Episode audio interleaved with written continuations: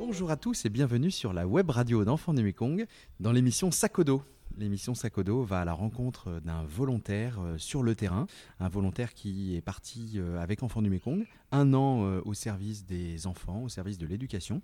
Et aujourd'hui, j'ai la joie d'accueillir dans cette émission Anne Astrid. nous sommes à Rangoon, aujourd'hui en février 2020. Anne Astrid est partie il y a quelques mois. Elle vient de Vannes, elle a 27 ans et elle travaillait euh, jusqu'à maintenant dans une, dans une entreprise d'ingénierie. Anne, euh, tu es là depuis le mois d'août dernier, c'est ça? Non, je suis arrivée en septembre, en septembre, dernier. Donc, comment se passe ta mission?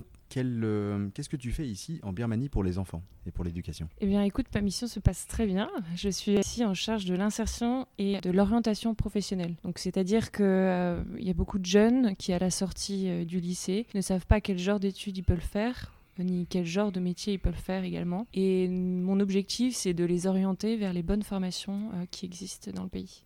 Pour prendre un peu de hauteur sur euh, l'action d'enfants du Mekong, il y a à peu près 2000 enfants en Birmanie qui sont parrainés, donc des enfants de familles très pauvres qui viennent de villages souvent isolés. Leurs parents sont riziculteurs, leurs parents gagnent 1 ou 2 dollars par jour à peu près. Ces enfants ont été parrainés depuis quelques années. Ils ont pu donc euh, poursuivre leurs études à l'école, au collège, au lycée. Et toi, tu interviens à ce moment-là, finalement en support, en transverse de tous les autres volontaires pour l'orientation.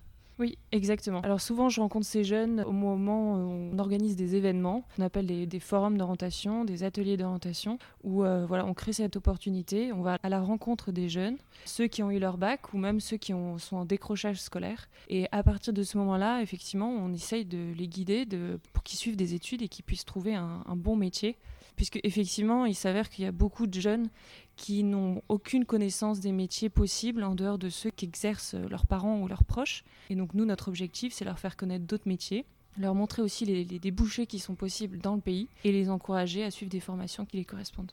Ces forums d'orientation sont organisés par des locaux, par des birmans et par les autres volontaires? Comment ça se passe? Alors ces forums d'orientation sont initiés par les locaux et on intervient avec le volontaire de la zone et moi-même qui viens en support. Parce que la force de l'association, c'est de travailler avec plein de locaux. C'est-à-dire qu'ils connaissent ces jeunes et tu n'arrives pas comme ça dans une, en friche, dans une zone inconnue.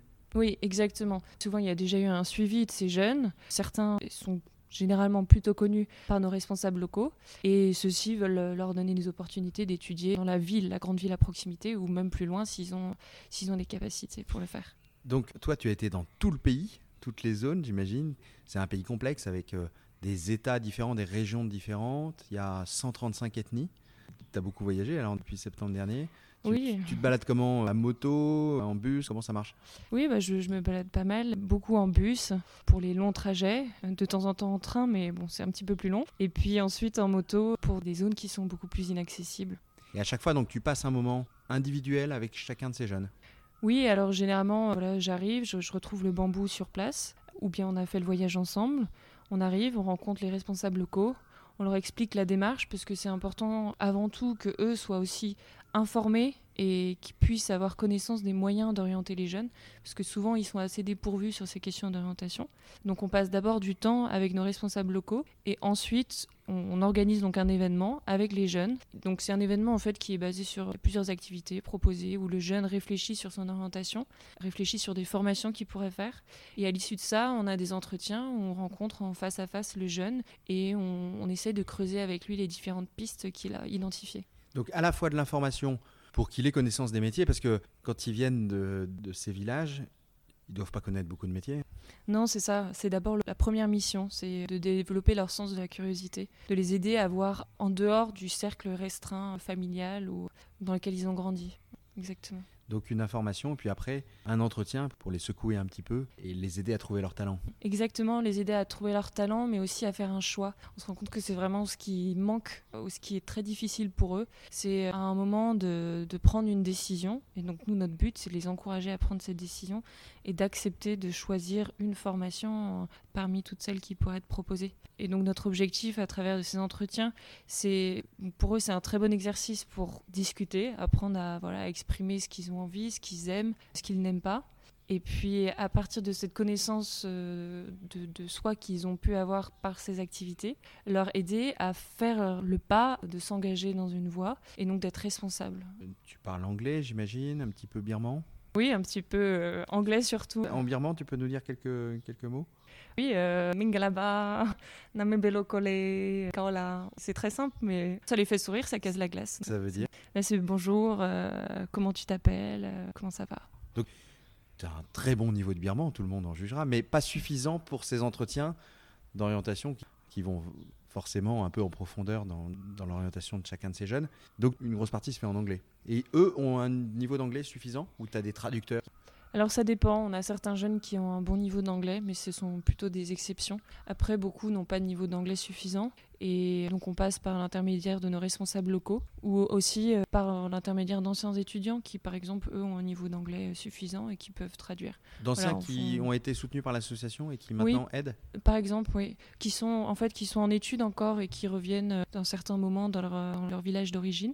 Et donc, euh, j'aime bien m'appuyer sur ces jeunes qui sont souvent très motivés et qui veulent euh, nous, aider et aider les jeunes qui sont un peu perdus sur leur orientation. Alors, parmi tous ces enfants, tous ces jeunes que tu euh, côtoies, est-ce qu'il y en a un dont l'histoire t'a marqué particulièrement? Oui, il y en a un dont l'histoire m'a un petit peu marqué qui s'appelle Thomas, qui vient de l'État Kachin, un petit village près de Michina. Et, dans le nord de la donc Nord, oui, dans le nord de la Birmanie, exactement. Et alors ce jeune a d'abord été rencontré par le bambou de, cette zone-là lors d'un atelier d'orientation et il s'était montré très très enthousiaste. Il était venu seul, puis il avait posé des questions, il était intervenu et donc il a décroché au moment de son bac, il n'a pas réussi à l'avoir. Et par la suite, en fait, travaillé dans des mines de jade. Il a aussi travaillé au niveau de la frontière avec la Chine. On ne sait pas exactement ce qu'il a fait, mais je pense que voilà, pendant plusieurs mois, il est dans des zones de trafic un peu compliquées. Et ce jeune a vraiment montré son souhait de, s'en sortir. Il a repris contact avec les bambous sur place. Et, et moi, j'ai pu le rencontrer à Yangon il y a quelques mois. Et sa volonté, c'est vraiment de devenir professeur d'anglais. Et donc on a travaillé sur son parcours avec lui pour voir comment est-ce qu'il pouvait s'en sortir, comment est-ce qu'il pouvait réussir à faire ça, sachant que pour être euh, professeur d'anglais ici, il faut avoir un niveau euh, de bac qui soit suffisant. Et donc après euh, quelques petites recherches, et puis aussi on a des contacts locaux qui ont accepté de, le prendre en école d'anglais même s'il n'avait pas son bac. Là où son histoire me touche beaucoup, c'est que ce jeune, il a beaucoup trimé, c'est vraiment des moments difficiles de sa vie, plus famille nombreuse, avec euh, un frère handicapé, un frère décédé, une histoire familiale compliquée. Et ce jeune veut vraiment s'en sortir. Et là, grâce à EDM, il va pouvoir intégrer une formation d'anglais en fait, il a déjà, il a déjà commencé en janvier et l'année prochaine, euh, il pourra intégrer une formation pour devenir professeur. Génial. Donc c'est une grande joie. Ça doit être pour toi aussi tellement riche de se dire que tu interviens à un moment de la vie de ce garçon ou de tant d'autres et c'est une petite graine qui peut-être va euh, les propulser demain. Non? Oui, exactement. Moi, je suis aussi beaucoup touchée par, leur, par la détermination de certains et notamment par la, sienne, par son courage en fait. Euh, quand on voit un jeune comme ça qui est courageux, qui veut s'en sortir, bah, on n'a que ce souhait de, de venir l'aider l'aider à réaliser son rêve. Est-ce que c'est rassurant pour toi, comme volontaire, de te dire que tu as pris la suite d'un autre volontaire et qu'il y en aura d'autres derrière qui vont continuer justement à accompagner ce jeune comme d'autres? Oui, oui, oui c'est rassurant parce que tout est bien cadré, on sait euh, d'où on vient, on, sait où on va, et en même temps, ça vous permet de se détacher, de se dire que ce qu'on fait, c'est pas simplement pour nous, pour notre petite euh, réussite personnelle d'une année, c'est que ce qu'on a fait, on, doit le transmettre au bambou euh, volontaire. Oui, être un maillon, c'est ça qui. Voilà, juste un maillon d'un moment, mais juste là au bon moment. Et donc, oui, savoir que ce jeune-là, il va pas être abandonné et qu'il va pouvoir être suivi dans les années à venir, effectivement, c'est rassurant. Parce que ce jeune-là est parrainé aussi. Parce que ce jeune-là est parrainé, exactement. Hmm. Donc compte sur son parrain aussi pour créer du lien avec lui, pour l'encourager dans ses études, euh, qui je pense vont pas être faciles parce qu'il a quand même décroché depuis un petit moment. Mais on compte sur son parrain pour l'encourager et on compte sur le bambou aussi pour être présent, pour faciliter ce lien et pour qu'il réussisse ses études et trouve un métier après. Pour ceux qui nous écoutent et qui connaissent peut-être pas bien le fonctionnement du parrainage, quand quelqu'un parraine, déjà pour des enfants qui vivent dans leur village, à quoi sert le parrainage concrètement? Est-ce que c'est uniquement pour des besoins physiologiques, de nourriture, de cartable, d'uniforme, ou est-ce que ça va plus loin que ça? Et puis pour des étudiants que tu accompagnes toi, quoi sert le, parrainage? Alors le parrainage va d'abord leur permettre d'aller à l'école. C'est-à-dire que sans le parrainage, ces enfants-là n'iraient pas à l'école? Oui, c'est ça, exactement. Même si l'école est Euh, gratuite? Non, alors bien sûr, oui, si l'école est gratuite. Mais euh, pour qu'ils puissent aller à l'école, il faut qu'ils aient un endroit pour loger aussi à côté. Donc euh, il faut qu'ils puissent être accueillis dans une structure qui soit en sécurité, qui soit accompagné par quelqu'un. Donc le parrainage va permettre ça. Nous, pour les, plus grands, ce qui est important aussi, c'est qu'ils aient leur diplôme. Et il y a pas mal de fonds qui partent aussi dans du soutien scolaire, puisque le niveau euh, du baccalauréat, no- notamment, est extrêmement haut.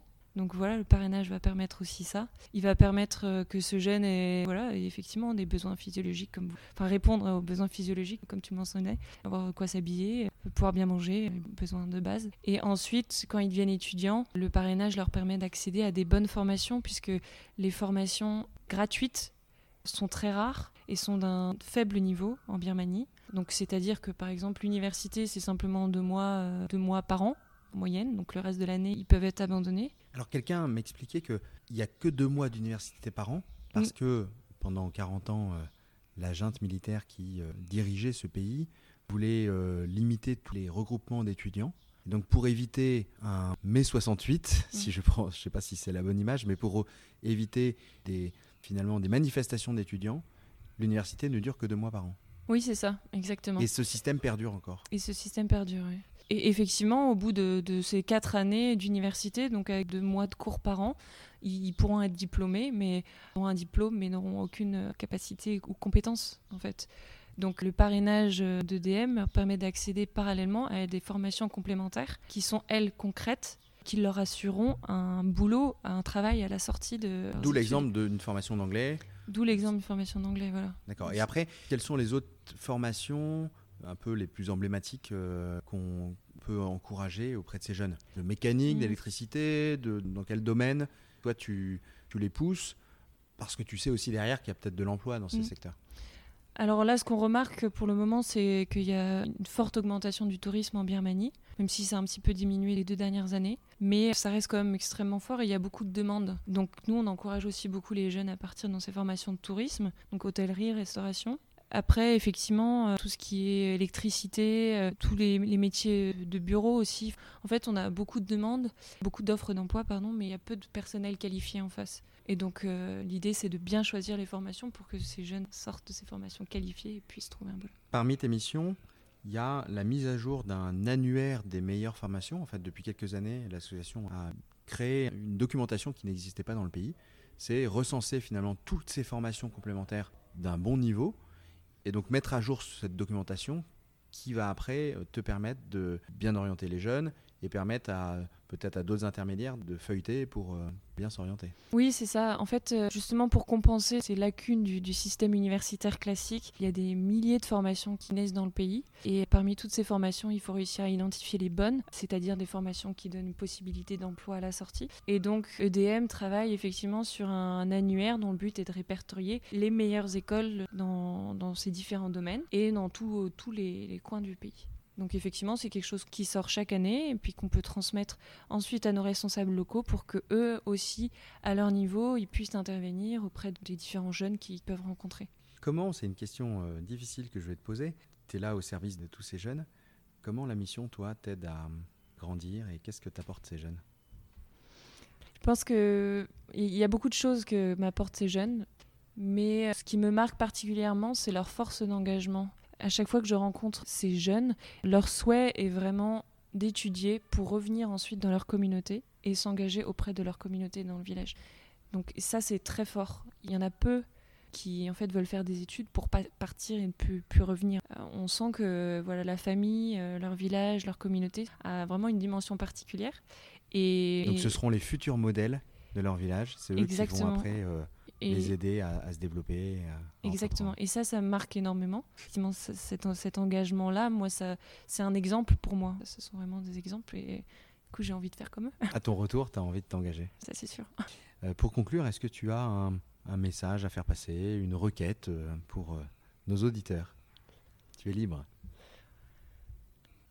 Moi, la demande que, que j'ai, j'ai deux demandes que je pourrais faire. La première, ce serait d'encourager du coup nos auditeurs à continuer à parrainer les, enfants et les jeunes, puisqu'on voit que par ces parrainages, on a des jeunes qui ensuite arrivent à prendre leur place dans la société et à faire bouger les choses à, leur niveau. Et je demanderais aussi, je les encouragerais aussi à, s'engager auprès de leur propre communauté, c'est-à-dire voilà, à voir ce qui, est, ce qui est possible de faire aussi à leur, à leur niveau. On a tous notre part de responsabilité sur aider les jeunes à, voilà, à devenir qui ils sont. Et voilà, moi j'ai vraiment envie d'encourager ceux qui m'écoutent à, à faire ce chemin-là aussi. Merci beaucoup Anna Street. Bonne fin de mission. Merci beaucoup. À bientôt. à bientôt. Merci d'avoir écouté ce podcast de l'émission Sakodo. Vous pourrez découvrir d'autres aventures de volontaires bambou sur le site internet enfandumekong.com dans la rubrique Actualité, mais aussi sur toutes les plateformes de podcast Deezer, Spotify, SoundCloud, Apple Podcast, Google Podcast. À bientôt.